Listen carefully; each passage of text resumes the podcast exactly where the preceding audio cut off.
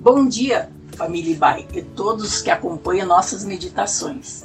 Aqui é Estela e este é o devocional diário da Igreja Batista Avenida dos Estados, em Curitiba, Paraná. Hoje é sexta-feira, dia 12 de março de 2021. Nesta semana, todas as nossas reflexões estiveram baseadas em histórias bíblicas que destacavam a atuação das mulheres em favor do reino de Deus. Nosso propósito foi honrar as mulheres cristãs por ocasião do Dia Internacional das Mulheres, celebrado nesta semana, no dia 8 de março.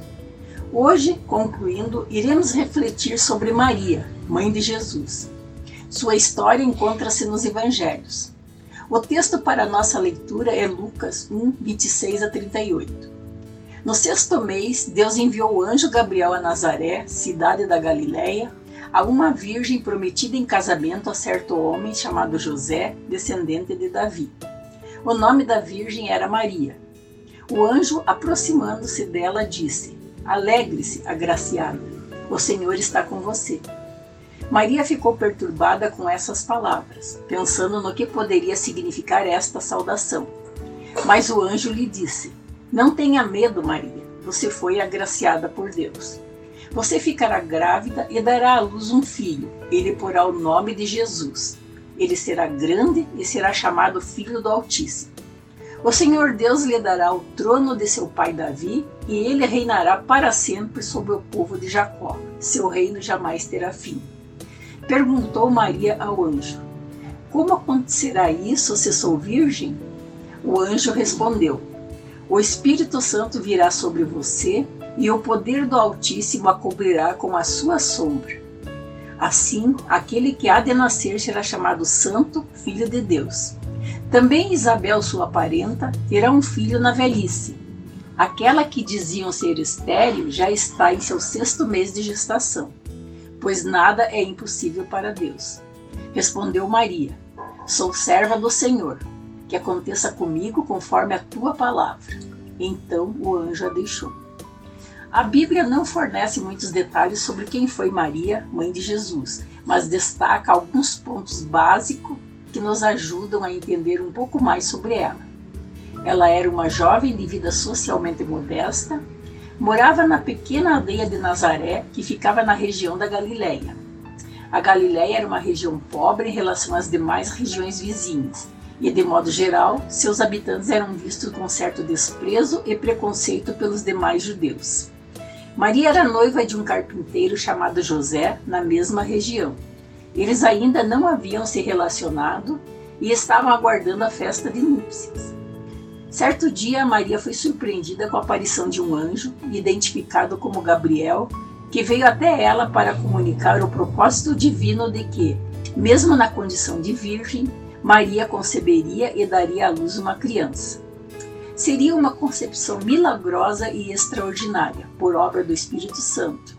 E essa criança, que em breve chegaria ao mundo por meio do seu ventre, seria o Filho de Deus, o Salvador Jesus Cristo.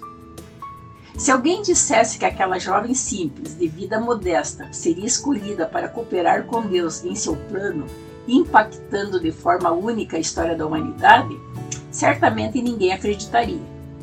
No entanto, foi ela quem Deus escolheu para ser esta missão especial, de ser a mãe do Salvador do mundo. Perceba que ela própria não via em si mesma nenhuma qualidade que a destacasse, ao ponto de fazê-la ser escolhida por Deus para essa missão.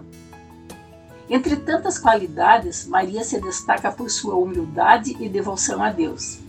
A pessoa que realmente é humilde não se ensoberbece nem mesmo diante dos maiores elogios no Cântico de Maria, registrado em Lucas 1, 46 a 55, lemos sobre como ela se rende em completa adoração ao Senhor, reconhecendo sua condição humilde e enfatizando ainda a necessidade que ela tinha de também ser alcançada e salva pela graça de Deus. Ainda hoje, Deus tem convocado mulheres e homens para cooperar com Ele em sua obra de salvação em favor de um mundo perdido. Essa convocação não se dá por méritos humanos, mas por sua graça. De fato, Deus não escolhe as pessoas por suas capacidades. Antes, é Deus quem as capacita a realizarem sua obra. Mulher, não se renda aos sentimentos de inferioridade ou ao contrário também, aos sentimentos de uma suposta superioridade. Não fique se comparando com outras pessoas. Sua vida é um plano de Deus. Ele deseja sua participação para impactar o mundo na realização de seus propósitos para a salvação do ser humano. Mantenha-se firme em sua fé e cultive uma humilde dependência da graça de Deus, e o mais ele fará. Lembre-se do Salmo 37, 3 a 5, onde lemos: Confie no Senhor e faça o bem. Assim você habitará na terra e desfrutará a segurança. Deleite-se no Senhor, e Ele atenderá aos desejos do seu coração. Entregue o seu caminho ao Senhor, confie nele e Ele agirá. Que Deus nos conceda um abençoado fim de semana.